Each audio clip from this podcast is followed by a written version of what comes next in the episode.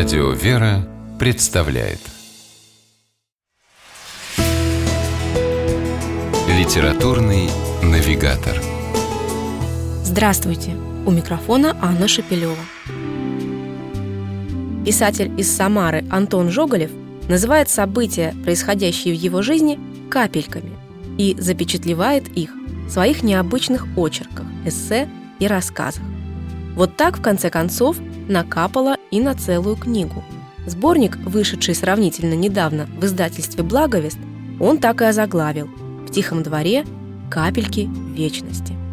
Не стоит, однако, думать, что жизнь писателя сплошь состоит из феерических приключений и необыкновенных происшествий. Интересного в ней, разумеется, немало, но автор принципиально пишет о вещах самых обыкновенных, которые без оригинального осмысления, возможно, так и остались бы не более чем будничными явлениями. И называет все это непридуманной литературой. Антон Жоголев уверен, если смотреть на жизнь с духовной точки зрения, даже самое заурядное событие способно предстать в неожиданном ракурсе и напомнить о вечных истинах. Как, например, в рассказе «Перед покровом». Дочке очень хотелось купить телефон, на который она долго копила деньги. Заветную покупку решено было сделать в праздник Покрова после утренней службы в церкви. Но накануне вечером по дороге из храма дочка все-таки уговорила отца поехать за телефоном пораньше. Поехали, купили, а выйдя из магазина, обнаружили, что их автомобиля нет на месте. Первая мысль, конечно, угнали. Однако оказалось, что все не так страшно, и машину просто увезли на штрафстоянку, потому что при парковке они не заметили новый запрещающий знак. С возвратом транспортного средства, конечно, пришлось изрядно повозиться. А главное, и отец, и дочь получили хороший урок. Всему свое время. Об этом, кстати, еще ветхозаветный пророк Экклезиаст говорил.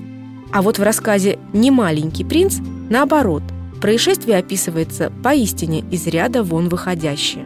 Правда, произошло оно не с самим автором, а с его старым товарищем. Звали его Александром, и поехал он как-то раз на Афон, чтобы узнать мнение тамошних монахов по одному важному для него вопросу. Но однозначного ответа получить не смог и пригорюнился, забравшись на высокую скалу. А рядом сидел какой-то человек и что-то по-английски ему сказал, утешил. Александру перевели – а позже выяснилось, что дядька этот в застиранной футболочке никто иной, как сам принц Чарльз, наследник британской короны. Он, оказывается, очень любит Афон и часто туда приезжает. В жизни всякое бывает. Порой и незаметные эпизоды способны многому нас научить. О том, как повнимательнее разглядеть и усвоить эти повседневные уроки жизни, как раз и пишет Антон Жоголев в своей книге «В тихом дворе капельки вечности. С вами была программа «Литературный навигатор» и ее ведущая Анна Шапилева. Держитесь правильного литературного курса.